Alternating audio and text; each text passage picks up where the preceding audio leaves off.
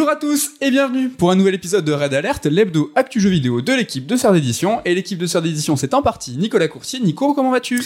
Salut Mehdi et le Canafi, salut tout le monde. Bah ça va bien. Toi ça, Ça, bah, écoute, tu poses la question, euh, pas trop, petite crève, mais rapide. Pas de quoi, pas de nez bouché, Me contamine pas s'il te au plaît. moins. Bah là, du coup, petite euh, pièce fermée, on verra bien, hein, on se donne rendez-vous euh, à la semaine prochaine pour ça. Au programme de cette émission, nous allons nous plonger dans la VR, hein, beaucoup d'actu autour de la réalité virtuelle. hein. Dernièrement, il y a eu Sony, Meta. Nico, tu vas tout nous expliquer. Puis dans la seconde partie de l'émission, ben, on va se pencher sur un sujet euh, tout aussi méta. Du tout. Vous allez voir, on va parler d'un jeu de voiture, un jeu de rallye, c'est Dakar Desert Rally. Vous retrouvez bien entendu l'interlude de Top 3, mais avant c'est la rubrique Retour sur Retour sur l'émission 54, dans laquelle, en fait, pour les 25 ans euh, du meilleur euh, Final Fantasy, nous vous parlions de First Soldier, le Battle Royale mobile, estampillé FF7. Eh bien, la nouvelle est tombée. Le jeu va déjà fermer ses portes hein, le 11 janvier 2023, euh, début de l'année prochaine. Donc, avec un lancement au 17 novembre, ben, la durée de vie du projet monte à un petit peu plus d'un an. À ce jour, ça fait 11 mois. Bah, c'est peu, en fait. C'est c'est très très peu. Ouais ouais ouais, c'est le dernier soldat tombé au champ de bataille de ces jeux euh, live, service, machin, euh, BR. C'est c'est un peu l'hécatombe. hein. Donc euh, après comme on dit, c'est t'en lâches 5 en espérant qu'il y en ait un qui marche. Donc euh, Ouais, ils ont essayé de nous promettre quelque chose. Hein. Ce First Soldier, c'était un jeu qui était canon au niveau du, du scénario. C'était 30 ans après les- l'épisode de FF7. Mais bon, le postulat n'a pas été euh, suffisant. Euh, faire des free-to-play, finalement, c'est pas si simple. Et Square Enix bah, se casse plutôt les dents en ce moment. Il y a le Babylon's Falls par Platinum qui, bah, qui a arrêté de servir.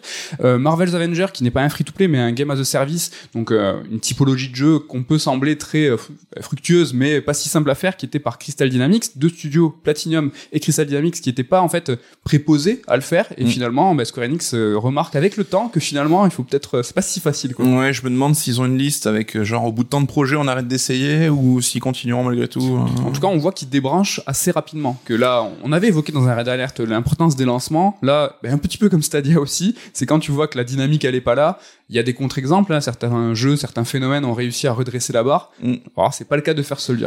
Ouais, ouais, mais comme tu parlais de Stadia, c'est vrai que c'est un peu vraiment euh, l'hécatombe de tous ces services euh, qui nécessitent euh, ben, un suivi constant, des investissements constants, et si t'as pas euh, la grosse manne d'argent qui rentre tous les mois, bah tu vois que c'est intenable en fait, ne serait-ce que sur le très court terme en fait. Mm. Donc le live, le free-to-play, le game as a service, tout ça, ben, c'est peut-être pas des Eldorado, mais est-ce que la VR est un Ah Eldorado là là, je m'y attendais pas. C'est oui. beau. Je te beau. voyais euh, sans fiche à la main me regardant. C'est beau ce qui se passe. Oui, effectivement, parce que l'actu s'est ravivée hein, récemment au sujet de la réalité virtuelle dans le domaine du jeu vidéo. On va vraiment se cantonner dans le domaine du jeu vidéo. Parce que cette semaine, on a eu droit à la conférence MetaConnect 2022 sur le sujet. Et cet été, on a aussi Sony hein, qui a multiplié les prises de parole autour de son futur PSVR 2 et a même permis à certains privilégiés hein, de mettre la main sur l'appareil. Oui. Ou la tête dans l'appareil. Et donc ça me paraissait être un bon moment pour faire un petit état des lieux de la VR. hein. Donc euh, voilà, avant une année 2023 qui, à mon sens, pourrait être charnière pour la techno. Et voilà, ce, si vous n'êtes pas du tout féru de VR, sera peut-être euh, voilà l'occasion de voir comment ça se passe et peut-être de, de vous aiguiller pour un, pour un achat futur. On va voir. Donc euh, juste un petit euh, petit historique rapide quand même parce que ça va faire plaisir. Donc rappelez-vous, hein, après les expérimentations qu'on a connues dans les années 80-90 avec Ah oui, tu remontes. ces vieux casques Mega Drive, non, mais ça va aller très vite, très vite. Hein. La VR a refait parler d'elle en fait en 2012 hein, avec la levée de fonds spectaculaire qui avait connu le casque Oculus Rift sur Kickstarter. Je sais pas si Oui. tu t'en souviens. Oui. Et donc ils avaient levé à cette occasion 2,5 millions de dollars. Voilà, donc c'est autant que nous sur Kickstarter à peu près, je pense. Non, c'est énorme, mais aujourd'hui, pas grand chose. Quand tu vois le- c'est énorme, hein, 2 millions. Mais... Ouais, ouais, mais Kickstarter, bon, c'est jamais, enfin, ça reste dans le top, je pense, dans un top euh, pas mal. Attends, quoi. Shenmue, il avait levé combien C'était pas 4 millions, je sais plus. Attends, excuse-moi, Shenmue 3 qui lève deux fois plus qu'un casque de réalité, quand même. Mais euh, oui, euh, il y avait Suzuki qui était connu pour ça, mais là, on est, c'est le, la société est représentée par Palmer Lucky, qui était euh, la figure de proue vraiment de Oculus VR. Et après, quand donc son Kickstarter s'est validé, qu'il a lancé sa boîte, il s'était même attaché les services de John Carmack hein, en Oui. tant que directeur technique euh, pour évangéliser autour de la techno. Donc Carmack est un true believer de la VR, hein, donc euh, le co-créateur de Doom qui bossait chez id Software, on s'en souvient là-dessus. Euh, ça marche tellement en fait que ça attire euh, l'attention de Facebook parce que en 2014 Oculus est racheté par Facebook pour 2 milliards de dollars. Donc là t'as vu l'inflation un petit peu, hein, ça, ça Startup Nation, ça va vite quoi. Et donc bah depuis l'entreprise hein, de Zuckerberg a pris le nom de Meta Voilà. et a mis le masque, le casque de réalité virtuelle, donc notamment en bonne place hein, dans sa stratégie commerciale future. On y reviendra aussi tout à l'heure. Donc voilà pour l'historique, euh, l'état des lieux ben, en termes d'offres actuelles. Hein. donc là, je vais essayer de simplifier un petit peu parce qu'il y a plein de casques, plein de constructeurs. C'est un peu comme les téléphones, hein. il y a chacun sa paroisse là-dessus. Mais il me semble qu'après toutes ces années, maintenant que la poussière commence un peu à retomber, il y a quand même quatre acteurs majeurs qui semblent aujourd'hui un peu se détacher. Donc on a Meta, je l'ai dit, hein, avec deux gammes, hein, la gamme Meta Quest et la gamme Meta Rift. Donc là-dessus, un qui est euh, une approche plus grand public et autonome, l'autre qui vise un public un peu plus gamer, un peu plus fortuné. on a ensuite HTC Vive, où aujourd'hui ça s'appelle Vive hein, tout court. Qui propose là aussi deux types de gammes. Hein. Donc la gamme Cosmos, donc euh, là aussi grand public entre 500 et 800 euros, et une gamme Pro entre 1000 et 1300 euros, donc un peu plus là aussi pour ceux qui ont de la thune. Ça reste onéreux euh, même en entrée de, de gamme. Ouais, c'est une techno de toute façon qui, n'est pas donnée non plus. Hein. Donc euh, on a ensuite Valve Index, donc là Valve qui était parti en faire cavalier seul, et le Valve Index il propose aujourd'hui un kit complet, hein, ce qu'ils appellent à 1079 euros donc ça comprend évidemment le casque, les manettes, un jeu même, donc Half-Life qui est offert. Donc là, on voit vraiment que ça vise quand même un public euh, pointu, vraiment désireux de, de vivre l'expérience réalité virtuelle dans le top du top quoi, de ce mhm. qui se fait aujourd'hui. Et enfin, on a donc Sony avec le PSVR 1, donc le casque qu'on connaît aujourd'hui, qui avait été lancé en 2016, hein, ça fait un moment quand même hein, déjà, et au prix de 400 euros. Donc euh, là-dessus, ça n'a pas bougé non plus. Le grand public. Ça, vise le grand public. Donc, euh, je l'ai dit, on a quand même d'autres constructeurs sur le coup. On a par exemple, bah, hier, je crois, là où on enregistre, on a le fabricant chinois Pico qui a annoncé son modèle, le Pico 4. Donc là, il est vraiment pensé comme un concurrent pour le Quest. Donc un masque autonome avec un prix de 430 euros.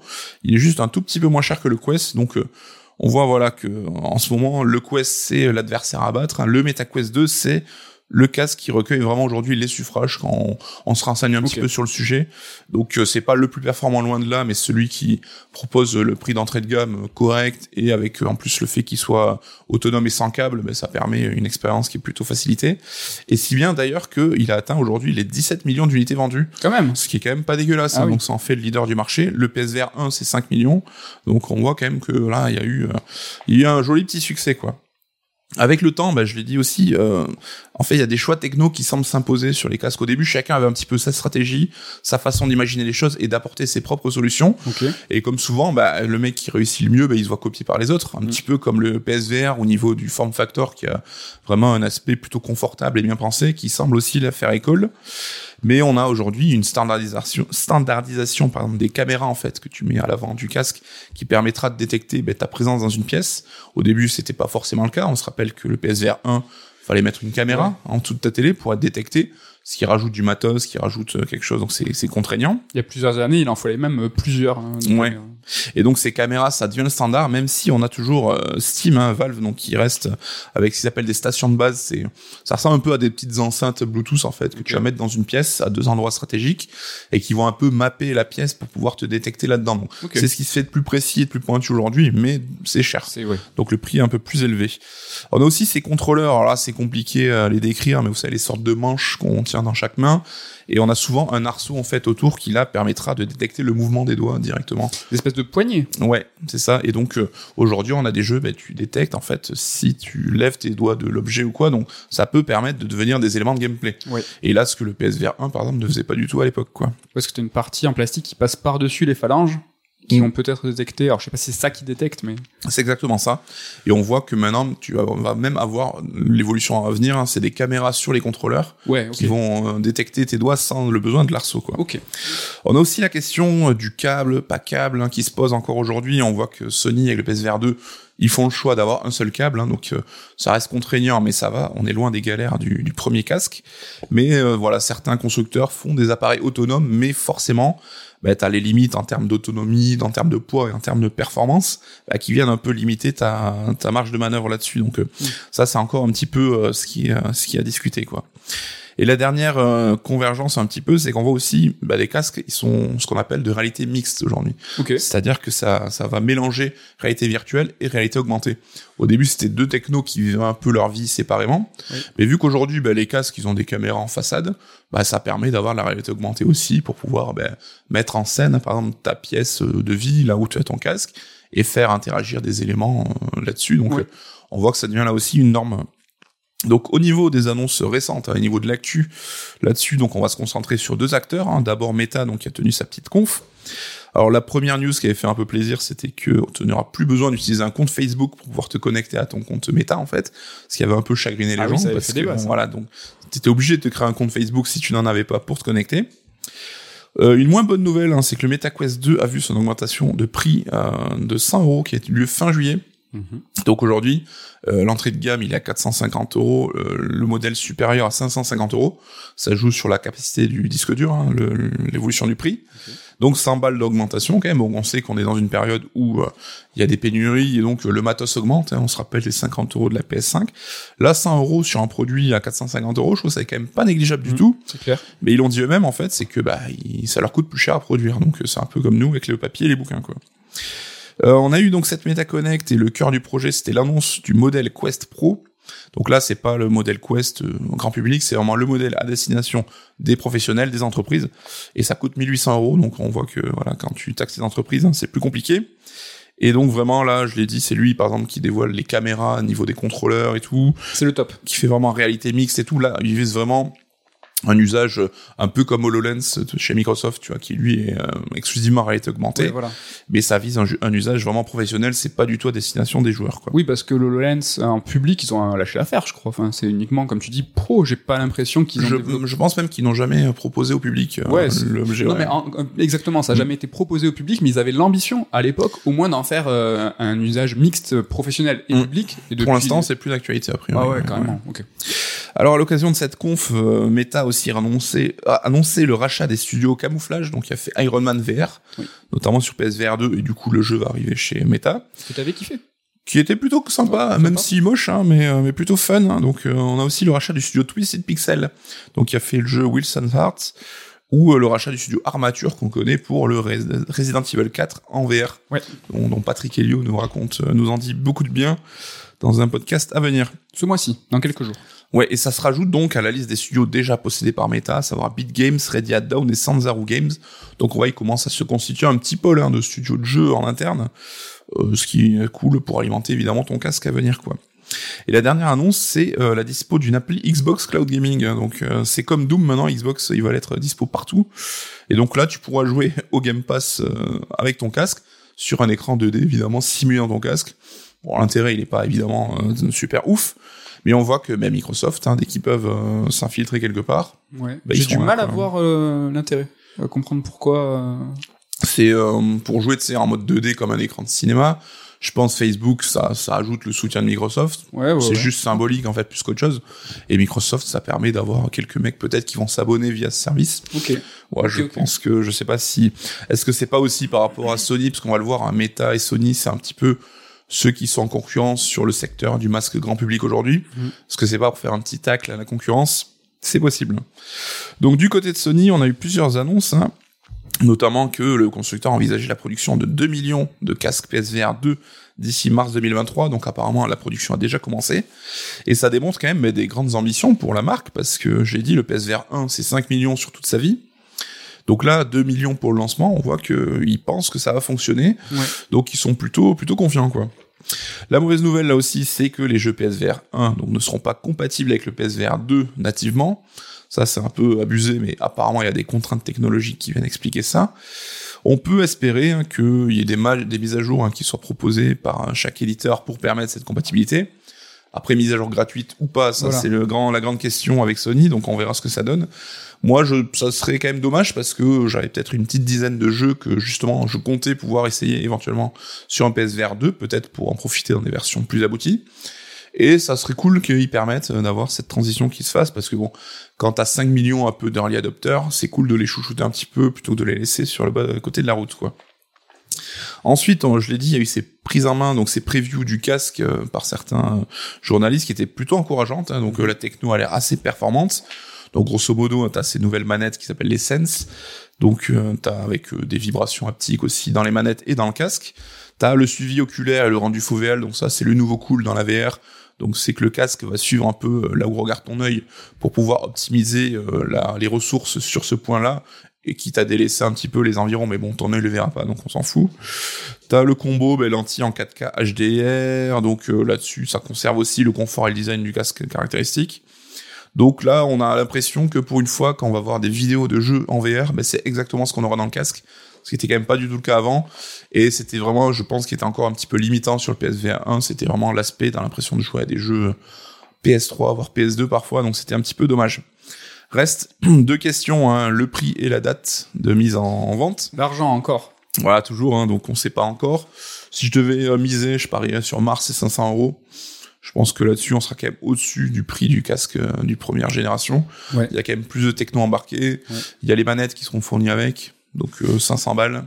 Je suis assez, ouais. pas déconnant. Je suis assez d'accord et je pense même moi que la- l'augmentation de prix euh, de la PS5 euh, a un rapport avec ça pour justement pas que l'outil VR soit plus cher qu'une console. Je pense que psychologiquement c'est dur pour un consommateur, un, un joueur, d'arriver de dire ben moi mon mon appendice parce que de toute façon tu peux pas jouer au PSVR 2 sans console, ben mon appendice va coûter plus cher que la console de base. Je pense qu'il y a une espèce de, de, de frein et ben, je, je trouverais pas ça déconnant qu'il y ait un rapport en fait. Ça serait fourbe, hein. c'est vrai que là, sur la génération précédente, le casque et la console coûtaient la même chose. hein. Mais c'est vrai qu'avec ces deux modèles euh, sur PS5, ben, on aurait la, la à 500 euros. La console en démat serait moins chère que le casque, donc bon, c'est vrai que ça peut, ça peut gêner un petit peu. Oui, c'est vrai qu'il y a- tout le, le- toute l'histoire du nouveau modèle de PS5 euh, Mm. qui, qui fausse un petit peu la donne. Alors niveau jeu, ben, la VR aujourd'hui possède quand même quelques titres à nos qualités. Hein. Il y a peut-être certaines killer apps, on va dire, mais c'est pas encore non plus euh, là où t'as les plus gros blockbusters qui se bousculent. Alors en vrac, hein, on va se citer euh, Beat Saber, Resident Evil 4 en VR, Half-Life Alyx. On a Moss aussi qui est plutôt sympa, The Climb par Crytek, un jeu d'escalade. Super Hot, Loneco, voilà, donc il y a Mm. quand même quelques expériences aujourd'hui qui se détachent. Même si tous les jeux que tu as cités ne sont pas jouables partout. Ouais. Euh, RE4, Alix, tout ça. euh, Bah il y a des histoires euh, d'exclus aussi. Ouais. On voit que Valve sont beaucoup moins, ils sont tu vois, on parle d'une version Half-Life Alyx sur PSVR 2 parce que pour eux le but c'est de faire apprécier la VR connaître et apprécier la VR. Et quand il y aura un marché qui sera suffisamment mûr, là on pourra se battre pour les exclus. J'ai pas l'impression que Sony et Meta soient sur cette même longueur d'onde, on va, on va y revenir là-dessus. J'attends de voir. Oui. Moi, tant que Alix il est pas sur PSVR 2, j'y crois pas. Parce que euh, le côté évangélisé, euh, on se serre la main parce que l'important c'est de faire con- con- connaître la techno. Ils sont quand même financés, ils ont quand même un, un casque propriétaire. Mm. C'est un monde, euh, c'est intéressant, je trouve comme techno. Ouais, mais après, comme j'ai dit, un Valve, il vise vraiment une clientèle particulière, plus âgée, plus qui a plus de thunes. C'est vrai que je sais, enfin, ça m'étonnerait pas en tout cas que ça se fasse. Ça serait cool. à voir. hein. À voir.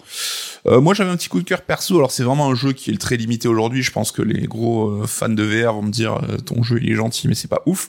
C'est le Batman Arkham VR que j'avais trouvé ultra sympa et j'ai l'impression qu'on a un petit peu oublié aujourd'hui. Alors, ça se fait en une heure et demie. Hein, c'est vraiment plus une expérience qu'un gros jeu. Mais si vous êtes fan de l'univers de Batman Arkham, je vous le conseille parce que j'avais trouvé ça vraiment cool. Mhm. Donc euh, voilà, on, se rend, on a aussi des modes VR qui apparaissent dans nos jeux, donc ça aussi, ça commence à se multiplier un petit peu. On a eu RE7 hein, il y a quelques temps, en attendant RE8 avec sa mise à jour prochaine. On a No Man's Sky aussi qui fait ça, Flight Simulator, Res Infinite, Tetris Effect, on a Sumper et même Skyrim hein, aujourd'hui. La VR, ça peut devenir aussi ben, un mode de jeu pour rajouter une composante cool Mm. à ton délire, donc pourquoi pas. Et voilà, donc maintenant on attend quand même 2023, on attend les gros, euh, les grosses cartouches comme Hor- Horizon Call of the Mountain. Le RE4 remake aussi qui aura, alors c'est pas encore clair, mais des sections en VR, donc ça sera a priori peut-être pas tout le jeu que tu pourras faire. On va voir comment ça se passe. Et aussi Firmament, un jeu qui m'a un petit peu fait de l'œil, hein, c'est fait par les créateurs de Myst. Alors ils sont passés par un, un Kickstarter aussi, et c'est censé arriver sur le PSVR 2 aussi entre autres, donc ça va être, ça a l'air plutôt sympa. En tout cas, une projection VR d'un jeu Myst-like, euh, ça, ça a l'air de fonctionner trop bien. Quoi. Carrément. Donc on voit que le marché, ben, il est encore en phase de transition. On a vraiment chaque constructeur qui a plusieurs gammes. On a le modèle professionnel, on l'a dit avec euh, Meta ou même HoloLens, même si c'est pas de la VR. On a euh, les modèles euh, grand public, comme avec Valve qui va, et, Steam qui va pas hésiter à faire euh, Mhm. augmenter les prix. Et on a ce domaine grand public hein, où on a notamment ben, Meta et Sony qui se qui se disputent un petit peu. Alors là, on a le MetaQuest qui a vraiment l'approche la plus friendly, on va dire, avec un prix plancher et puis surtout sa techno sans fil hein, qui permet de rendre, t'as pas besoin d'autres appareils pour le faire tourner en fait. hein. Il suffit juste de brancher ton casque, de l'allumer, c'est parti quoi. Et là, le but c'est vraiment ben, chercher à démocratiser en fait, faire entrer la VR dans les foyers et ça passe par faire d'abord essayer la technologie à quelqu'un pour que voilà une fois convaincu, ben, il puisse lui aussi évangéliser derrière. On sait que le PSVR, lui, c'était quand même plutôt un bon compromis en termes de performance et de prix. Et le 2 a l'air aussi d'aller dans ce, ce sens-là. C'est ce qu'il fallait faire. ouais. Donc voilà, on sait que Sony a cette capacité aussi bah, de production en masse et tout, et donc euh, de faire un peu lisser ses coûts. Mais là, ils ont ouvert les usines parce qu'ils prévoient 30 millions de PS5 euh, à produire, plus 2 millions de PSVR. Ça y est, après trois ans avait, de, euh, galère là. Ils ont ouvert les usines en même temps, ils ont, tu avec le petit ciseau là, tic, c'est bon, on va tout balancer d'un coup, là. Donc on sait que c'est quand même des enjeux importants parce que bah, Sony, on aurait pu penser qu'après le VR1, bah, ils auraient lâché l'affaire et tout. On voit que non, ils persistent hein, et ils ont même euh, des studios qui sont dédiés à cette technologie en interne maintenant, qu'ils ont a priori le souhait de décliner leur grosse licence aussi là-dessus. Donc on voit que ils y croient toujours. Et puis on a surtout Meta, on l'a dit, hein, qui voit vraiment le futur de l'entreprise bah, dans le fameux métavers, hein, donc chez Zuckerberg. Et le casque de réalité virtuelle serait vraiment le cheval de Troie pour mm initier à cette techno. Donc pour eux, l'investissement, enfin, c'est quelque chose de central et donc ils laisseront pas l'affaire, ils vont investir beaucoup. Donc on peut presque se dire tant que Meta y croit, ben, finalement le marché continuera à s'alimenter. À voir combien de temps ça peut durer. On sait que chez les grands de la tech, bah tu peux du jour au lendemain bazarder tout euh, d'un revers euh, de bras donc euh, c'est un peu compliqué donc on parlait des jeux aussi bah, la question des exclus va devenir cruciale hein, parce que tout le monde n'est pas n'est pas Valve en voulant être sympa et proposer ton jeu partout là on voit que Meta rachète des studios donc ça commence à devenir un petit peu la guéguerre et comme tu as sur les consoles de jeux traditionnelles, ben là les exclus deviendront aussi le nerf de la guerre, j'imagine. Hein. Donc on a quand même des studios aujourd'hui indés qui sont un peu des stars de la VR. Et c'est Yoshida, hein, donc euh, chouchou de Sony, hein, qui disait bah, que le, ce sont justement les studios indés qui vont faire le succès de la VR et donc bah, ça devient un peu là-dessus la course à celui qui en aura le plus, qui aura les plus performants dans son camp. Mhm. Parce que pour l'instant, bah, les gros éditeurs, hein, ceux qu'on connaît, ceux qu'on apprécie euh, habituellement, bah, ils sont pas encore forcément dessus. Hein. C'est que on a Capcom qui propose de la VR dans ses jeux classiques, dans c'est plutôt cool, mais on n'a pas encore de gros gros jeux à annoncer par ces éditeurs-là. Donc des débuts timides, hein, mais il faudra vite que le marché sorte de ces expériences un petit peu sympa, rigolotes, pour proposer des vrais jeux, pour que la VR puisse vraiment s'établir. Ce qui peut se comprendre, parce que tu l'as parlé tout à l'heure des modes de jeu VR, là où les studios justement vont investir un petit peu d'argent pour proposer un truc en plus, vu le parc installé qui est assez faible, tu vas pas demander à un studio, allez, croyez en nous, euh, sortez-nous. Ouais, mais c'est toujours le cercle, le cercle vicieux, c'est-à-dire que si les jeux n'arrivent pas, ben, le marché ne va pas grossir non plus, donc c'est toujours. Sûr. Mais je pense qu'il faut pas attendre des tiers, là où justement Capcom, qui est un tiers, lui a été vraiment force de proposition. Ubisoft est toujours euh, là, et pour le coup, même Ubisoft a été avait un petit peu levé le pied là-dessus. Mm. Là, que ça soit Meta ou que ça soit euh, Sony, c'est aux studios propriétaires first party de mettre l'argent, c'est leur techno, c'est à eux de montrer. La oui. X, bah, c'est pour ça que Valve a fait, a fait taf. Quoi, mm, ouais, c'est vrai que chacun est dans son rôle et donc euh, là-dessus, euh, faut laisser faire les choses. En tout cas, bah, je pense que la VR peut devenir vraiment un aspect du jeu vidéo non négligeable. Hein. Euh, pas un futur où on sera tous avec le casque et le jeu traditionnel n'existera plus. Ça, j'y crois pas, mais vraiment quelque chose qui soit capable de perdurer et d'apporter une plus-value, comme on avait eu peut-être le motion gaming à l'époque, même si ça s'était éteint quelque part. je vois que t'es déjà blasé, mais tu vas nous en dire plus juste après. mais il reste quand même hein, ce plafond de verre à éclater, mais on voit que le Quest a vraiment apporté énormément, donc avec ses 17 millions, je crois, de, ventes. En tout cas, ben juste, on, peut, on en reparlera, mais est-ce que l'année 2023 sera pas l'année de la VR, peut-être? Je mets, je mets une petite pièce dessus. Déjà pas comme confirmation, mais ah. comme euh, nouvelle étape un peu franchie. Nouvelle, Parce que l'année de la VR, on n'entend pas ça depuis 5-7 euh, ans. Euh, c'est cette année. Après, le fait d'avoir un masque qui sort développé par Sony, bah c'est quand même une étape euh, pas négligeable. Tu oui, vois. oui. Et le second et le premier, ça date euh, il y a plusieurs années, donc. Euh. Il y a plusieurs. Alors vraiment, la VR, hein, c'est un Eldorado de, de technophiles hein, et d'investisseurs. Hein, les technophiles parce qu'ils ont cette envie, j'ai l'impression, de vraiment être plongés dans leur expérience et d'atteindre une nouvelle façon de consommer, que ce soit mm. bah, différents médias et le jeu vidéo en l'occurrence. Et t'as aussi le fantasme de bah, des constructeurs de trouver un nouveau levier à tirer en disant bah, voilà euh, il y a je vais pas mettre tous mes œufs dans le même panier et je vais pouvoir croire en la VR comme un nouveau levier de croissance. Et si ça devient l'Eldorado, j'étais là parmi les premiers, quoi. Exactement. Après, Meta, Zuckerberg, tout ça, euh, j'ai l'impression que lui, ce qu'il laisse compte et ce qu'il espère, c'est vraiment que demain, tout le monde euh, va pouvoir consommer de la VR dans son foyer. Et ça, je pense qu'on en est à, je sais pas, pas des dizaines d'années, mais jamais de la vie. Euh, je pense que c'est pour, en tout cas, 2023. oui, mais c'est vrai qu'ils ont montré une version actualisée de leur métavers parce que tout le monde se foutait de leur gueule parce que c'était moche et tout. Là, t'as des avatars un peu plus jolis qui ont des jambes et tout, ce qui n'était pas le cas avant. Et j'ai vu des commentaires passer qui me semblent assez justes, mais euh, même si méchants, hein, c'est que t'as l'impression que c'est les, enfin, ils s'investissent et ils croient à leur métavers et c'est les seuls en fait. Ils sont là à s'exciter dans leur coin et tout le monde est là en mode dubitatif à côté. Donc, euh, enfin, c'est plus de, je crois, 10 milliards d'investissements annuels dans le métavers de la part de Zuckerberg et Facebook, enfin Meta. C'est gigantesque. Après, c'est vrai que euh, la VR a toujours ce problème d'une techno C'est ça. un peu nébuleuse en fait, et qu'il faut essayer pour euh, pour voir les bienfaits. Alors le plus gros problème de la VR, hein, au-delà des fantasmes peut-être inachevés, qui n'a- c'est euh, la communication. C'est-à-dire que communiquer sur la VR, c'est extrêmement compliqué, que ça soit en format papier, en format vidéo, en for- enfin n'importe quel format de communication classique Mm. où le marketing d'habitude est ultra offensif. La VR, c'est juste impossible. Tu peux pas montrer de la VR en vidéo, tu peux c'est dur de retranscrire la sensation de la VR. T'as vraiment un frein de communication et la com ben rien qu'en termes de budget quand tu développes un jeu, la com c'est 100% du budget en communication. Là comment tu fais? Si même ça t'as l'envie de faire un, un gros et je dis n'importe quoi, un gros triple A avec vraiment un truc qui est très ambitieux en VR, ben comment tu vas investir ben, la même somme en marketing? Comment tu fais pour euh, le vendre? C'est Oui. hyper dur. Après, on sait que c'est une course, euh, enfin c'est presque un marathon parce qu'avec euh, le temps, les technos évoluent, sera petit, sera petit. Donc plus on va aller, plus on aura des casques qui seront confortables, qui seront euh, moins encombrants, qui seront plus légers, et ça permettra toujours de faire essayer plus facilement que quand tu arrives chez quelqu'un en disant attends je dois brancher 25 câbles. Bien sûr, Et mais là aussi tu même bouche à en- oreille. Non, mais c'est que la techno aussi arrivera. T'as d'abord là les les euh, les true believers qui vont être là au début. Il est super bien ton terme, c'est vraiment ça je pense. hein. Ouais, ouais, et puis avec le temps, alors je dis pas que ça arrivera à coup sûr, hein, mais je pense qu'ils seront, enfin, le temps jouera pour eux quoi qu'il arrive. Donc, il faudra juste qu'ils abandonnent pas la techno avant qu'on arrive à- au moment où ça sera vraiment la techno sera mûre. Et c'est vrai que la techno permet aussi un confort supplémentaire en termes d'expérience, parce qu'on là aussi, on n'est pas tous égaux là-dessus. Mm. Et toi, par exemple, je sais que la VR c'est quelque chose que tu peux même pas essayer parce que biologiquement, en fait, Ouais. ça, ça marche pas quoi. Alors, je suis pas de ceux qui ne voient pas la 3D. Parce que tu peux aussi ne pas voir la 3D avec la VR, tout ça. Non, c'est la 3D, pas la VR, je suis con. T'as ceux qui voient pas la 3D, mais c'est pas ça, je m'embrouille. Non, moi j'ai une cinétose hyper forte, c'est-à-dire que je mets un casque et euh, ben, j'ai la gerbe euh, 2000, c'est-à-dire que c'est quasiment insupportable. J'ai pu faire Tetris Effect, qui est un coup de cœur, mais bon, j'enfonce une... bouge pas des qui masses. bouge pas des masses. Mais par exemple, un jeu de voiture, euh, tout se passe bien jusqu'au premier virage où je suis obligé de- d'enlever, euh, tu vois, vraiment d'un coup parce que sinon je me sens mal, quoi, presque Mm. comme si j'avais un, un vertige très très fort. Je suis déçu, t'as pas parlé de la tentative de Nintendo de faire de la VR, mais en plus je me moque pas, c'est-à-dire que eux ils ont estimé que le le, le plus gros blocage, c'était cette technologie, c'est-à-dire qu'il faut acheter un casque.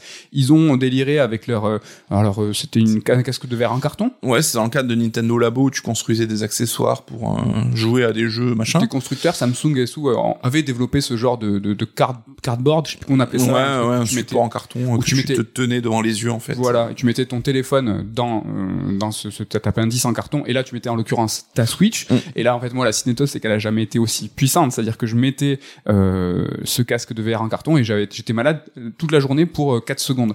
Néanmoins ils ont quand même essayé eux de défoncer ce, ce plafond de verre en disant ben ça je vais pouvoir le proposer à peu cher et euh, mais bon là le elle était pas ouf la techno donc ouais, ça puis là c'est même, enfin c'est même pas une tentative, c'est euh, c'est planqué dans un truc qui est déjà. euh, Tu sais, tu sais pas. Je- Si, on- avec des si, on sait pas, mais si vraiment ça avait explosé, si vraiment euh, ça avait pu toucher le grand public comme la Wii avait pu démocratiser le motion gaming. C'est par là, tu vois, ils, ils sont peut-être qu'ils auraient pu. Et la Virtual Boy, Virtual Boy alors euh, c'était peut-être un essai déjà déjà à l'époque. Non, c'est vrai qu'on n'est pas tous égaux avec euh, avec la VR et ça peut poser un problème au-delà de la communication, c'est que tous, bah, on est c'est pas supportable quoi. Et ça, oui, c'est mais quand même, euh, justement, l'évolution des technologies, enfin, faut pas se dire, je, je supporte pas la VR, c'est fini ad vitam. C'est que déjà, il faut aussi que le corps s'habitue. Et en plus, avec l'évolution de la technologie, ben, tout ce qui est, enfin, il y a plein de choses qui sont faites pour justement te permettre de supporter à ceux qui ne le faisaient, supportaient pas avant, quoi. Oui, c'est vrai. faudra que tu, re- tu réussisses. Bien sûr, euh, J'ai beaucoup de frustration parce que c'est quand même. Enfin, c'est c'est top. Hein. J'ai pu essayer deux trois expériences comme euh, The Kitchen de Resident Evil, euh, la cage où en, tête, en fait tu es face à un requin, tout ça sur les premières euh, premières expériences qu'il y avait avec le premier PSVR. Mm. C'était euh, super enthousiasmant, mais bon, j'ai ce frein là.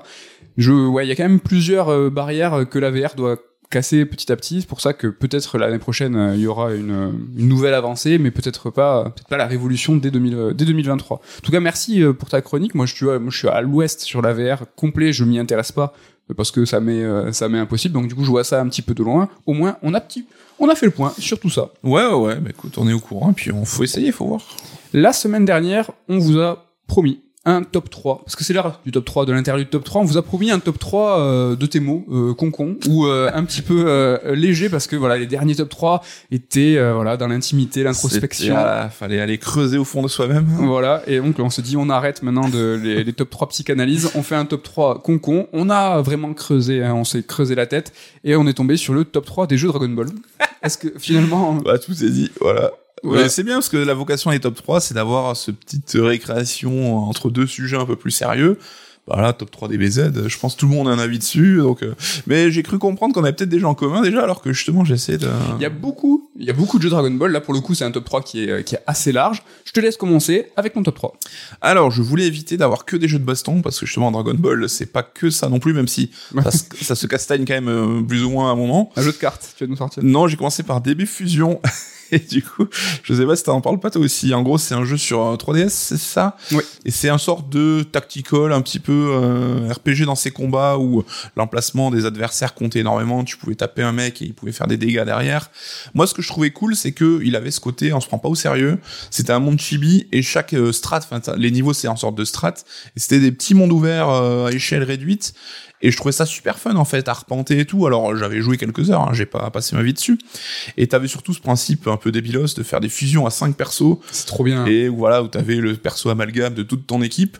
Donc j'aime bien ce côté, euh, ça se prend pas au sérieux, c'est chibi, c'est rigolo, ça rappelle euh, voilà ce Dragon Ball euh, innocent qu'on aime bien aussi. hein. Et cette possibilité de fusionner absolument euh, tous les personnages, d'en faire des, des combos de dingue. hein, si vous voulez mélanger Trunk, Paul Kohan et Broly, Voilà, c'est possible. belle belle brochette. Voilà.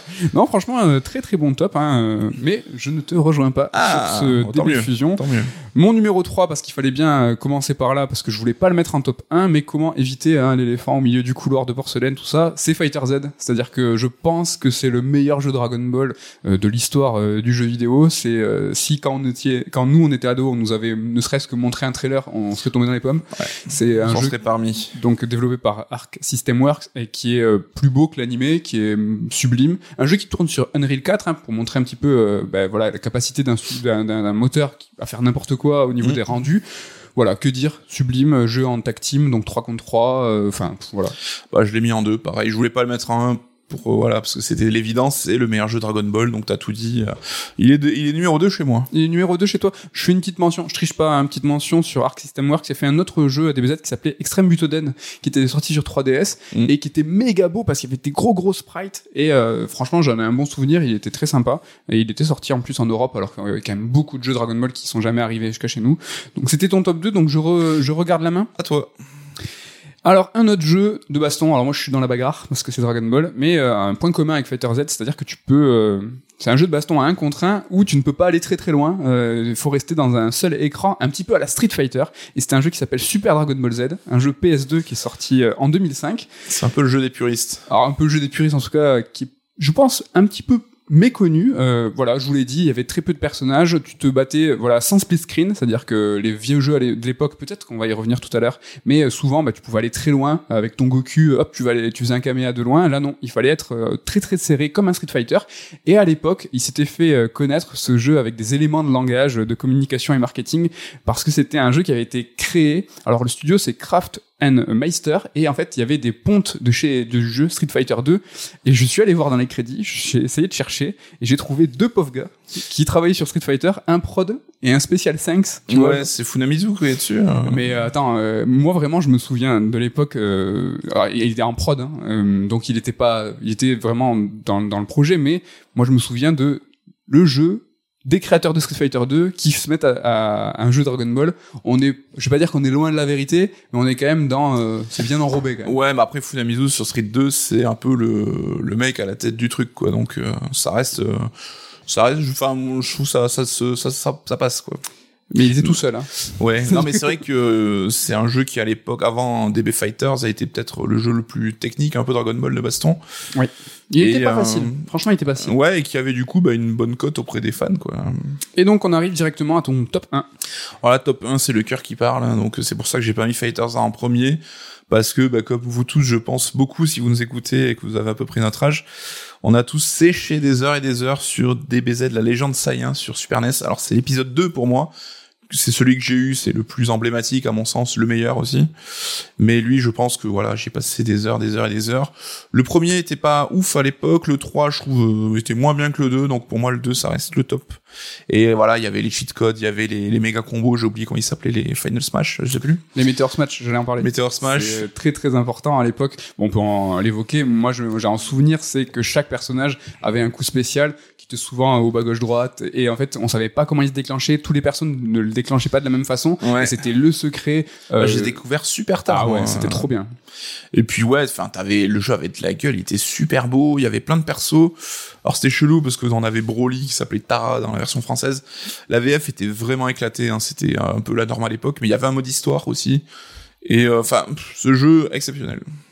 Très très beau top 1 et je vais être euh, pour mon top 1 aussi dans le top du cœur, hein, pas Fighter Z même si j'estime que c'est le meilleur. Mais moi je vais pas vous parler de cette trilogie mais du quatrième peut-être moins connu qui s'appelle Hyperdimension qui était sorti en 96, fin de vie de la Super NES. Lui, je l'ai rêvé, j'en ai rêvé, je l'ai jamais eu. Eh ben, bon, alors, lui, c'est mon jeu DB préféré parce que je trouve que ben, il a la plus belle DA, il a les meilleurs persos, donc un roster très serré. Là, on est sur 10 persos, 5 méchants et 5 gentils. Un peu le best-of quoi. C'était ouais, le best-of. Euh, la première fois euh, qu'on pouvait avoir Gohan adulte avec son euh, costume de Goku. euh, je dis Goku, ça me fait marrer. Et donc euh, mes voisins avaient la version japonaise, donc euh, puriste 100%. Et dans ce dans sa version Jap, il y avait le mode histoire qui avait été retiré euh, de la version PAL et il était sublime. Et comme les deux autres jeux de mon top, tu pouvais pas aller loin. C'est-à-dire que euh, c'était des combats resserrés uniquement sur un seul écran où euh, fallait euh, fallait se taper. Il y avait des Meteor Smash aussi de partout. Celle en avait deux. Enfin, j'en ai un- vraiment un super souvenir de ce jeu. Mais alors, je serais curieux quand même de le voir tourner, mais j'ai l'impression que même aujourd'hui, il reste beau. ce Il est sublime. Franchement, il est vraiment très très très beau. Euh, il est un petit peu lent. Après, voilà, avec un peu de mauvaise foi, je pense qu'il est bien meilleur que DBZ2, qui aujourd'hui, je pense, injouable. Non mais Je- je- tu injouable. parlais de lent, je pense qu'il y a une sorte d'inertie dans les mouvements et tout. Enfin, Non, c'est. Ouais, puis même, t'allais loin, tu faisais un caméra, euh, tu, enfin, il se passait rien. Après, comme on dit, c'est qu'aujourd'hui, Fighters, voilà, c'est la seule alternative possible parce que c'est le meilleur jeu, donc il y a pas de débat. Mais bon, voilà, les souvenirs sont ce qu'ils sont. Est-ce que tu me permets une mention? Parce que voilà, moi. Si tu m'en permets une, oui. C'est vrai? Attends, tu auras une mention aussi? Ouais, vas-y. Allez. Euh, voilà, j'ai en top 1 cité un jeu Super NES parce que j'y jouais chez mes voisins, mais moi, mon jeu DBZ à moi, parce que j'avais la Mega Drive, c'était l'appel du destin sur Mega Drive et c'est le jeu du sum absolu parce qu'il était nul. En fait, il était pas mal, mais on... Il était moins bien que Moi, je me suis- quoi. Ouais, oui, voilà. C'est que c'était un bon jeu Dragon Ball, franchement, pour l'époque. Mais moi, je me suis battu, j'ai défendu bec et ongle le fait qu'il était excellent, euh, qu'il y avait des persos qu'il n'y avait pas dans Super NES. C'est comme Aladdin, quoi. Il y a deux teams, quoi.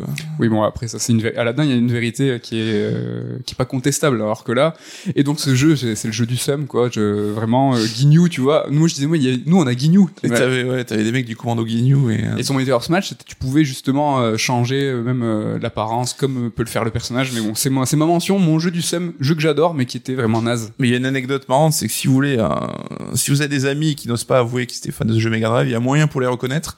C'est qu'il y a le perso Rikum, donc du commando Guignou, il appelle Likum, parce que dans le jeu, je crois qu'il s'appelle Likum. C'est vrai. Donc si votre pote la donne en japonais en disant Likum, bah, c'est Alors, qu'il a eu ce jeu que le L et le R en japonais. euh, Est-ce que vous dites Rinoa ou Linoa? Est-ce que vous êtes un vrai? Et donc, t'as une petite mention aussi. Ma mention, alors c'est un jeu que j'ai toujours voulu jouer, que j'ai jamais réussi à Ah oui. trouver ou quoi, c'est le Dragon Ball Advance. Oui. Euh, donc on joue euh, Goku en mode euh, petit, enfin les, les premiers tomes de Dragon Ball, qui a l'air, c'est un scrolling 2D qui est super beau, en mode presque un peu Metal Slug, Run and Gun quoi. Et euh, ce jeu, j'ai toujours voulu y jouer, il a l'air trop bien.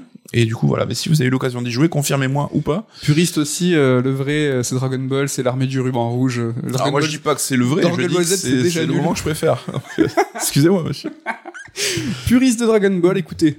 Est-ce que c'était un top 3 Bah, foi, je pense Est-ce que, que, c'est si bien Dragon Ball finalement? Ah, dans l'absolu, Dragon Ball, c'est... bah écoute, c'est pas un top 3, c'est un, un vrai débat hein, que, que, tu, que tu veux lancer. Écoutez, n'hésitez pas à, à nous donner votre top 3 des jeux Dragon Ball. hein. Je sais que bah, vous avez sûrement votre Dragon Ball du cœur, votre mention. Est-ce que vous aussi, vous avez joué à l'appel du destin? Ouais, je pense que si vous avez entre 30 et 40 ans, on aura certainement le même. hein. On aura sûrement des jeux en commun. On va changer euh, de, d'univers hein, complètement. Là, on va passer euh, à un jeu C'est le moins qu'on puisse dire. un jeu de voiture qui s'appelle Dakar Desert Rally. Je suis vraiment appelé Dakar hein, pour éviter de dire dessert ou désert. hein. Alors euh, voilà, toute la semaine. la semaine, je t'en ai pas parlé. J'ai gardé, un- j'ai jeté un voile pudique là, sur, secret sur mon expérience. Moi, on parle souvent de jeux vidéo à la rédac, mais là j'ai rien dit. Je me fais ah, non, non, ça je t'en parle pas. Mais bon, là vous vous dites encore un jeu de voiture, t'es relou, euh, vous voulez des jeux euh, scénarisés. Mais bon, je suis sûr que vous êtes contents. Hein, vous avez tous regardé le GP Explorer, hein, donc vous avez tous euh, fans de caisse. On va pas parler de Formule 4, on va parler de Dakar. Alors pas la ville, hein, la course. Juste avant, le Paris-Dakar. Hein. Est-ce que pour toi aussi c'est un peu un truc de gosse? Moi, j'associe ça à un souvenir quasiment euh, d'enfance, c'est-à-dire que j'associe ça à, à Faut pas rêver, à Tintin, oui, à Batman. Et Parce qu'il y avait un petit, euh, mais- petite pastille, je crois, juste avant, un peu genre tout le sport. Ouais. C'était le résumé de l'étape du jour, quoi. Pareil, j'ai cette même euh, sensation que toi. Et ce truc de fou de j'associe, alors là, si vous êtes euh, pas vieux comme nous, vous savez pas de quoi on pas parle. du tout, ouais. Mais Batman, la série, Tintin, faut pas rêver, des trucs un peu euh, jamais compris, faut pas rêver, c'est quoi le principe de l'émission C'est trop bien, faut pas rêver. C'était quoi le principe? C'était des reportages.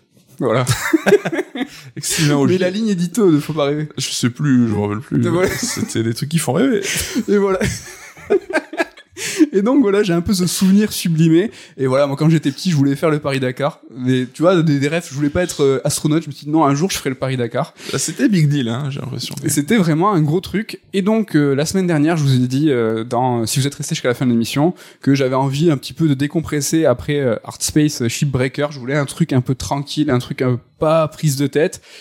Et quel échec, euh, mes amis, euh, le pire échec ever, hein, parce que Dark Desert Rally, donc le jeu Dakar, c'est un jeu mais ultra exigeant, ultra chaud. C'est un jeu de rally raid. Alors c'est pas un jeu de WRC, hein, c'est-à-dire qu'il y a vraiment une notion de navigation qui est très très importante. C'est pas le premier jeu du genre. Hein. Il y a eu en 2001 et 2003 deux jeux Paris-Dakar développés donc par euh, Big Moon Entertainment. Il y a eu un troisième jeu Dakar en 2018 euh, donc par le même studio donc qui a changé de nom cette fois qui s'appelle euh, Saber Porto euh, au Portugal. Mais cette fois il se déroulait comme la version euh, réelle en Amérique du Sud. Et là cette fois en 2022 on a un nouveau jeu qui se déroule en Arabie Saoudite. Donc ça fait quelques années que c'est le cas aussi euh, pour le pour le Dakar toujours développé par Saber Porto. Donc voilà, euh, les cinq jeux développés par la même team, ils sont sur leur délire. Donc c'est un titre qui te laisse piloter en fait cinq euh, types de véhicules voiture, moto, camion, quad et buggy.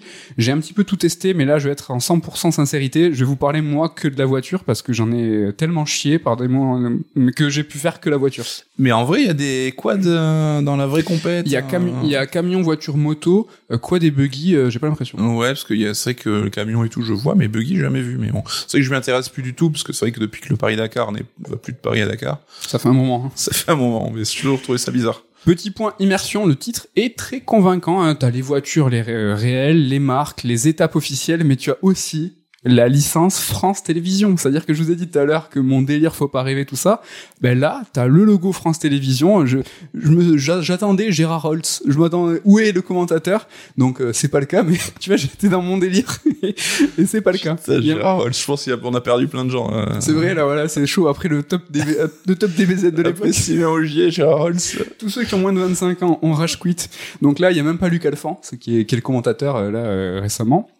Donc on, pourrait croire, pour revenir un petit peu sur le jeu, un petit peu de sérieux, on pourrait croire qu'un jeu de désert c'est uniquement euh, du sable. C'est vrai, mais il y a quand même une belle diversité dans le jeu Dakar. Là, c'est que t'as des oasis, des montagnes, des, des bouts de, de ville un petit peu, mais t'as aussi des fois dans des étapes des épaves de bateaux, d'avions où tu passes un petit peu au milieu. Mad Max, quoi. C'est un petit peu Mad Max. Alors c'est très sympa, mais c'est pas euh, réaliste du tout. T'as aussi, alors c'est plutôt sympa aussi, une météo très changeante avec de la pluie, des ouragans, de la neige. Au niveau réalisme, je sais pas non plus, mais c'est très sympa. Un cycle jour-nuit. Tout ça pour vous dire que voilà, si vous êtes euh, un petit peu craintif du, euh, c'est un jeu où il y a du sable, il fait chaud. C'est pas, c'est pas vraiment le cas. Est-ce qu'il y a Johnny Hallyday On peut sélectionner en tant que pilote? Oui, tu peux. Et si tu arrives 15 minutes euh, avant la fin, tu arriveras 15 minutes en avance. Alors, franchement, c'est la pire, pire chronique de. Donc, la particularité du titre, c'est qu'il y a trois niveaux de jeu. Et ça, c'est important, on est, on, on est sérieux. Il y a un mode sport. Alors ça, c'est un mode qui a été assez demandé pour ceux qui ont joué euh, au jeu de 2018, parce que c'était un jeu très exigeant et qui était assez euh, clivant, repoussant, il fallait vraiment s'y mettre. Là, tu as un mode sport, c'est-à-dire que que tu as des étapes, tu choisis ton mode, bam, t'es en mode sport, c'est une course normale. Ouais. Mode arcade, un peu, presque. Alors, euh, pas trop, enfin, Peut-être pas ah, jusque-là. Peut-être pas jusque là. Donc, c'est important, c'est que t'as des concurrents au départ. Tu pars en groupe. Et donc, t'as des waypoints visibles. Les waypoints, c'est des, comme des checkpoints, sans le sans le fait qu'on te donne une direction. Et là, en fait, ils sont visibles. Tu les vois en fluo, euh, entre euh, géants, avec même des, euh, des balises au sol avant et après les waypoints pour te donner, en fait, la direction. Et, euh, donc, tu, tu, tu pars au départ. Ce qui est très euh, con, ce que je raconte. Donc t'as tes concurrents qui, en- qui sont avec toi et qui ont des, des, des scores pas trop mauvais, c'est-à-dire que euh, ils ont, ils vont te rentrer dedans parce que l'IA est assez bourrine, mais ils sont jouables, tu peux les dépasser, euh, tout se passe bien. Bon ça, le, le fait qu'ils sont un, un petit peu bourrins l'IA, c'est pas très réaliste, Mm. donc c'est un petit peu en mode arcade non plus euh, aussi, mais mais c'est pas trop ça. La conduite, as parlé de mode arcade, c'est pas non plus ça. T'as une inertie qui est un petit peu euh, pas dérangeante, mais surprenante. Mais c'était pas dans dans Sega Rally ou Ridge Racer, hein, c'est Mm. pas du tout ça. Et là, en fait, si tu cartonnes, tu vas avoir aussi, avoir aussi toute une notion de réparation. Tu peux euh, réparer sur place. Tu vas dépenser euh, donc des que Dakar Points, c'est la monnaie, euh, mais tu vas surtout perdre du temps. euh, ou alors, tu peux carrément attendre d'a- d'aller au bivouac. Si par exemple t'es pas sur trois roues, Mm. tu peux dire allez, euh, je vais essayer de pas réparer. Ça, c'est le mode sport. T'as le mode pro aussi. Donc là, tu croises un petit peu moins d'adversaires. C'est-à-dire que le départ, il est en décalé. Tu vas vraiment partir quasiment tout seul et ainsi de suite en fonction de ton temps. Mais le plus gros changement, c'est que là, t'as pas les waypoints, les fameux checkpoints. Ils y sont pas. Ils sont invisibles. Le seul moyen de se repérer, c'est la lecture du roadbook. Et là, c'est vraiment un délire. Hein. Je vais pas rentrer dans le détail, mais c'est vraiment très précis. Il faut se servir de la boussole, faire attention à ton cap, regarder les balises kilométriques et vraiment à- apprendre à lire ce fameux roadbook. C'est le seul moyen pour toi de naviguer.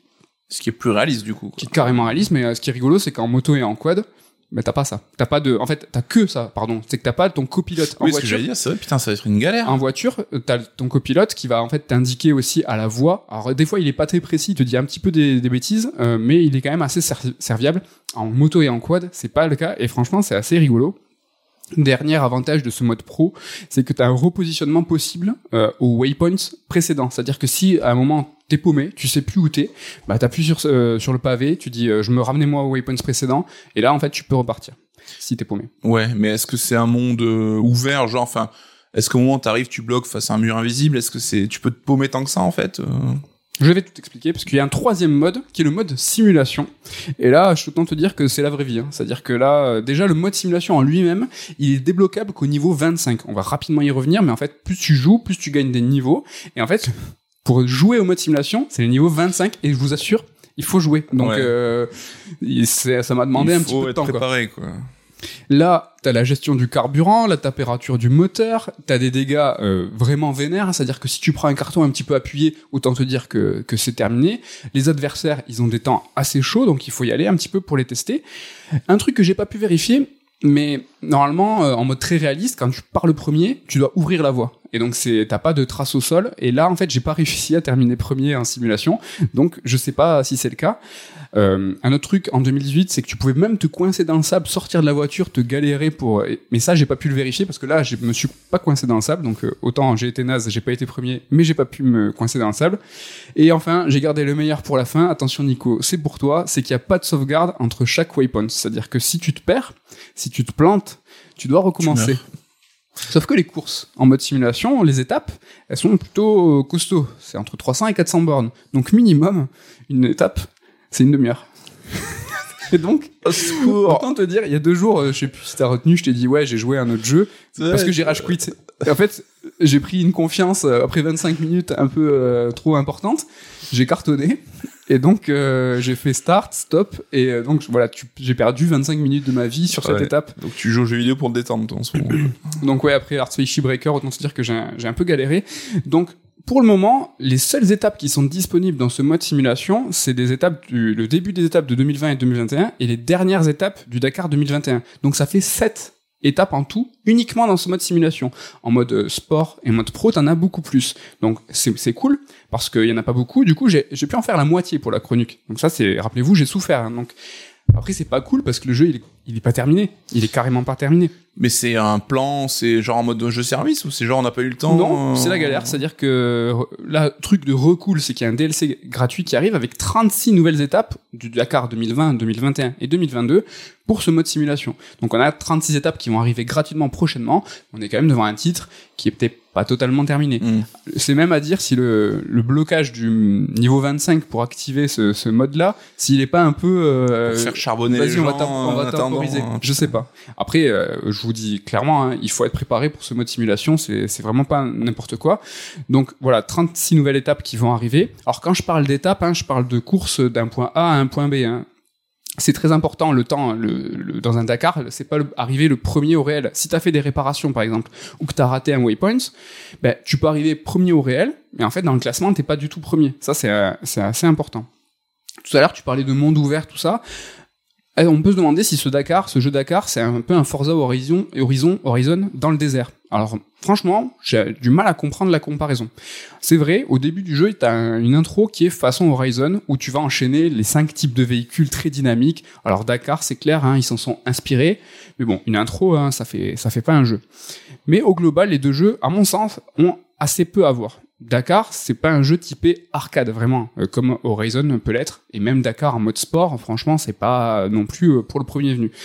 Et surtout, bah, c'est pas vraiment un monde ouvert Dakar, contrairement à, à celui d'Horizon.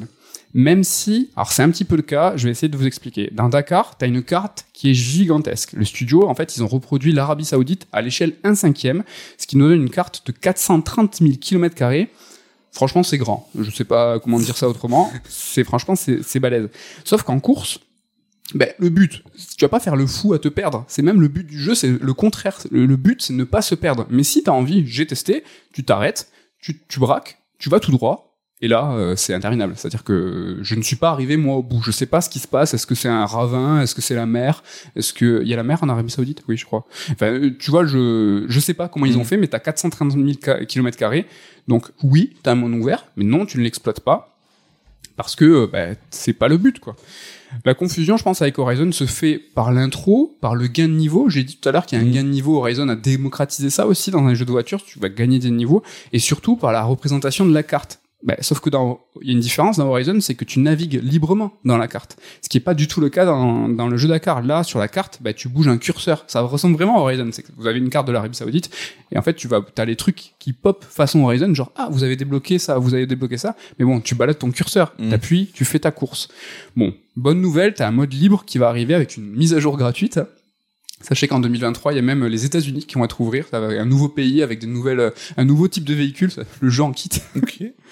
Mais bon, ce mode libre qui va arriver, ben, on va se de- moi je me demande si ce sera comme Horizon. Est-ce que tu pourras te rendre de façon libre au- à différents bivouacs pour commencer une étape?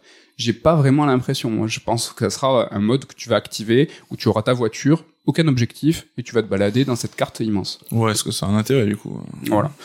Première conclusion, je vous dirais que si vous avez, euh, vous voulez vous engager dans un jeu de voiture, mais sans trop vous prendre la tête, par exemple, sur les, euh, les réglages techniques, qui sont vraiment très basiques, ça c'est plutôt plaisant. Donc si vous voulez vous engager, vous, hein, dans la compréhension du jeu, et dans le temps que vous allez y passer, bah, je trouve que c'est plutôt une bonne option. Ce que je t'ai dit, Nico, euh, je suis pas sûr que ça te fait envie, toi. Oh, c'est clairement pas mon délire, mais je trouve ça cool qu'ils aient joué le jeu à fond en mode, euh, ben, on respecte un peu euh, vraiment le sport hein, qu'on adapte, quoi. Donc, euh, ils auraient pu faire, comme tu dis, un Horizon en mode super arcade, et, mais qui aura un peu dénaturé l'esprit du Dakar. Ouais. Là, ça a l'air d'être vraiment, ben, on en chie comme en vrai, quoi. c'est vraiment pas facile. En double conclusion, alors j'aimerais vous parler d'un questionnement sur la liberté. La liberté dans un jeu de voiture, franchement, à quoi bon? Le, terrain de jeu énorme, par exemple dans Fuel euh, d'Asobo, on parle beaucoup d'Asobo en ce moment. Ben, franchement, moi je me demande à quoi ça sert, tu vois. Et ce jeu Dakar, je trouve qu'il démontre bien ben, que ça sert à rien du tout. Parce que le meilleur tracé pour aller d'un point A à un point B, il y en a qu'un. Qu'est-ce que, quel que soit euh, ce que tu, ce que tu fais, euh, sauf si t'es en oiseau, quoi. En oiseau, genre t'es un véhicule oiseau. Euh, La liberté dans un jeu de course, franchement, ça sert à rien. La liberté, c'est une illusion, une illusion qui fait rêver, franchement, c'est clair, mais en fait, qui aura pas d'utilité en jeu. Sauf si tu veux perdre du temps, ce qui est absolument l'inverse du jeu Dakar. Et en fait, Dakar Desert Rally, il a bien compris. Il va, il va pas mettre en scène, hein, en fait, si je puis dire, tu vois, cette illusion de liberté. On l'a vu, on peut pas naviguer dans la carte. C'est une possibilité qui va être ajoutée prochainement, mais pour le coup, bah, je trouve vraiment que c'est une coquetterie. Vu la radicalité du jeu Dakar, son approche, bah, je trouve qu'elle collait bien avec le geste de pas nous laisser naviguer dans la carte. On n'était pas là pour rigoler, pas de futilité, le Dakar c'est sérieux. Alors ça mange pas de pain, ce petit bonus d'explorer la carte librement. C'est cool que ça soit offert, en plus c'est cadeau, ça va être agréable de se balader. Mais comme pour Horizon, s'il y a un monde ouvert qui est inclus, je trouve qu'il doit y avoir doit avoir du sens, être vivant et pas être simplement un gimmick comme le monde ouvert de désolé pour les vraiment les fans d'Horizon mais le monde ouvert d'Horizon des, des Horizon il est juste plaisant mais il sert pas à grand chose dans le sens où t'as pas des trucs qui s'activent t'as toujours ce, ce temps de chargement où euh, tu vas devoir activer une course. T'as certains éléments dans Horizon on, on l'a évoqué hein, quand on a testé le dernier. En live tu vas pouvoir croiser des gens et de façon fluide euh, continuer une course. Mais euh, c'est encore un petit peu artificiel, ce qui sera le, le cas là. Mais le mode libre, je pense, c'était juste euh, pour répondre à la mode, euh, comme tu dis, du moment, que les jeux, c'est monde ouvert, liberté et compagnie, que Enfin, même eux, je pense qu'ils y croient pas parce que, comme tu dis, leur jeu va à l'encontre de ça, quoi. Et en triple conclusion, parce que oui, euh, comme le jeu Dakar, il y a trois niveaux de difficulté, donc il y a trois conclusions. J'aimerais qu'on se pose la question du réalisme dans un jeu de voiture et même dans un jeu de sport. C'est quoi finalement être réaliste? Alors j'en parlais rapidement dans le Red Alert 37. Reproduire le réel dans un jeu de sport, ça se traduit évidemment par le gameplay, mais ça traduit aussi par le temps de jeu. Et le temps de jeu, c'est une notion qui est fondamentale. Par exemple, il y a personne qui joue à FIFA avec un réglage de 90 minutes par match, comme un vrai match de foot. Et si c'était le cas, aussi réaliste soit le gameplay, bah, le score, si tu joues 90 minutes à FIFA, bah, ça serait 27 à, 20 par exemple.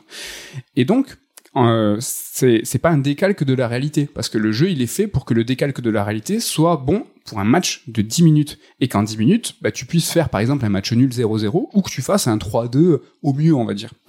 Et vous pouvez prendre cet exemple quasiment sur toutes les simulations de sport, le temps de jeu, c'est jamais du temps au réel. Et c'est aussi le cas dans, dans le jeu Dakar, hein. mais rarement en fait j'ai autant été stressé de faire une erreur, parce que dans le mode simulation, si tu te trompes, si tu perds du temps vraiment réel, le mien justement. Et en fait, c'est ça qui m'en rend. Tu vois, le, la notion de temps, le décalque, bah, il est pas fait dans une simulation. Et là, dans des dans des rally, bah, tu perds du temps euh, toi-même. Une étape, elle va pas durer plusieurs heures, hein, comme dans un vrai décalque. Mais le mode simulation, il va te bousculer et mettre en péril ton temps à toi. Et du coup, j'ai trouvé que c'était vraiment le plus intéressant justement sur euh, cette seule notion qui est pas décalquée sur une simulation et qui va m'impacter à moi mm. sur euh, sur mon expérience de jeu. Mais t'en parlais, il me semble, dans Gran Turismo 7 aussi sur les courses d'endurance et tout. Et... Oui, tu vas jamais.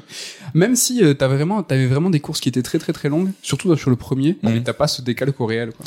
Après, c'est que la simulation, bah, c'est simuler la réalité, donc peut-être pas dans les proportions 1-1, mais si c'est une course qui est exigeante, qui peut, tu peux tout perdre en deux secondes, c'est pas déconnant de retranscrire ça. C'est pas déconnant. Après, t'as le côté roleplay évidemment qui rentre, mais c'est vrai que bon, enfin moi typiquement, ça sera jamais un jeu auquel je jouerai pour ce genre de choses quoi. Oui, mais euh, sur si on reprend l'exemple du match euh, de foot par exemple, un, si tu veux un titre, euh, une simulation de football qui va simuler un match de 90 minutes, c'est pas le même jeu qu'un FIFA aussi bonne soit la simulation. Alors vous NBA 2K, prenez n'importe quel jeu mmh. parce que euh, ben, il faut si en 90 minutes tu as une vraie simulation, il faut que tu fasses un score justement qui est réaliste, ce qui n'est pas du tout le, le, cas pour ça. Donc voilà, j'en ai deux semaines d'affilée, j'en ai j'ai galéré tout ce que j'ai pu. Là, c'est cool parce que tu touches à des genres du coup et enfin comme on dit, hein, les jeux qui nécessitent un investissement te le rendent aussi d'une manière euh, disproportionnée en satisfaction. Ah ouais, franchement, il y a vraiment eu euh, quand quand je joue au mode simulation, quand j'ai fini une étape, j'étais vraiment dans, dans le bonheur. La couronne de fleurs et ah champagne là. J'étais vraiment content et et euh, j'en ai gagné quelques-unes. je les ai même pas toutes finies. Euh, mais c'était même pas mon but, quoi. C'est-à-dire que le Dakar, euh, si vous suivez ou même l'ensemble des sports automobiles, la plupart des concurrents n'espèrent pas gagner. Ils espèrent finir, que ce mmh. soit en F1, WRC, tout ce que vous voulez. Il y a très peu, sur tous les participants, qui espèrent gagner. Ben là, c'était mon cas. C'est-à-dire que vraiment, j'étais pas dans le but de gagner. Moi, je me suis dit, vas-y, finis l'étape. J'étais déjà content, quoi. C'est comme le Tour de France en vélo, quoi. oui, mais le Tour de France, moi, j'y connais rien en vélo. Euh, j'imagine que. Il y a un peu, il y a un peu de ça, hein. mais. Enfin, c'est vrai que c'est c'est cool, je trouve, d'être allé euh, à fond dans le délire et c'est un jeu au moins qui va se distinguer de la masse et tu sais que face à Forza et Gran Turismo, tu peux pas lutter parce que t'as pas, ils ont certainement pas le même budget. Mm. Et là, bah, t'as un truc, voilà, enfin, tu vois, le côté euh, un peu jeu service avec les DLC qui arrivent et tout. Euh, est-ce que c'est une composante due au manque de temps? C'est très possible, mais est-ce que c'est pas aussi un côté pour, bah, c'est un jeu qui est pensé pour t'accompagner toute l'année. Peut-être. Et cette longueur et cette exigence, mais en fait, c'est fait pour être expérimenté jour après jour. Hein. Voilà. En tout cas, il est sorti en catimini. J'ai pas l'impression qu'on en trop entendu parler. Moi, je m'y suis intéressé pour tout vous dire parce qu'il y a justement le jeu WRC qui sortait en même temps et je voulais faire un délire sur voilà le jeu d'accord officiel, le jeu WRC officiel, qu'est-ce qu'il en est de voilà de, la simulation. Le jeu WRC en fait a été décalé. Il devait sortir là, il a été décalé. Donc, euh, bah, je sais pas si je vous en parlerai. Mais voilà, si ça vous intéresse de, de, vous galérer dans le sable, n'hésitez pas à jeter un œil sur ce jeu Dakar Desert Rally. Voilà pour ce raid alerte. Euh, voilà, on a fait une petite heure euh, tranquillement, base de tranquillade. Euh, écoute, si je t'embête, euh, si, eh, si, vous l'avez vu, vous savez qu'on est dispo en vidéo sur YouTube et Spotify. L'occasion, voilà, de vous de vous en conseiller, de, de, vous abonner, que ce soit euh, sur Deezer, Spotify, Apple Podcast, partout. Apple Podcast, on est à deux étoiles des 100 notes. Oui. Donc, euh, allez, voilà. Deux rangs, mettez 5 étoiles, pas deux étoiles. Oui, bien sûr. Mais pour atteindre les 100 notes. voilà. Ouais. Donc, bientôt, soyez le 99e et le centième à nous noter sur Apple Podcast.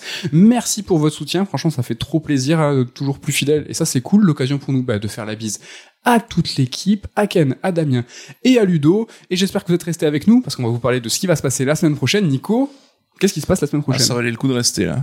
Ben, je ne sais pas encore. Euh, J'avais parlé d'un truc sur la critique et tout, mais je préfère le dire. Je pense que ça n'arrivera pas parce que je ne trouvais pas ça pertinent, très pertinent, très intéressant, et ça faisait un peu trop nombriliste et tout. Donc, euh, donc on va voir. hein. C'est vrai que là, on en rentre dans une période qui va être ultra chargée en sortie de jeu. Donc je pense qu'on va trouver de quoi parler quand même. hein. Est-ce que la semaine prochaine, Gotham Knight, ça sera jouable? Je Pas pense du tout? Je pense pas. On verra. Enfin, en, en fonction de ce qu'on qu'on reçoit. Mais euh, qu'est-ce que qu'est-ce que tu vas nous proposer toi? Alors moi, ça sera sûrement Scorn. Ok. Qui sort pour vous euh, aujourd'hui. Voilà, si le podcast est diffusé le vendredi ou le samedi, on ne sait pas. C'est euh, voilà dispo sur le Game Pass. Donc si vous voulez voilà nous accompagner sur la chronique peut-être de la semaine prochaine, ben jouez à Scorn. Euh, J'espère qu'il est pas trop long. J'espère qu'il est pas trop dur. Laissez-moi tranquille un petit peu là sur. euh, je vais aller jouer à un jeu, un facile. Je sais Je pas. joue au Disney euh, sur le Game Pass là. Le jeu Ah. Disney. J'ai vu tourner ça euh, chez moi et non non plus jamais. Voilà, écoutez, merci. On était un peu détendu hein, aujourd'hui. C'était euh, on était dissipé. Euh, merci encore euh, bah, pour votre fidélité. Merci pour tout et à la semaine prochaine. Bye bye. Bye bye.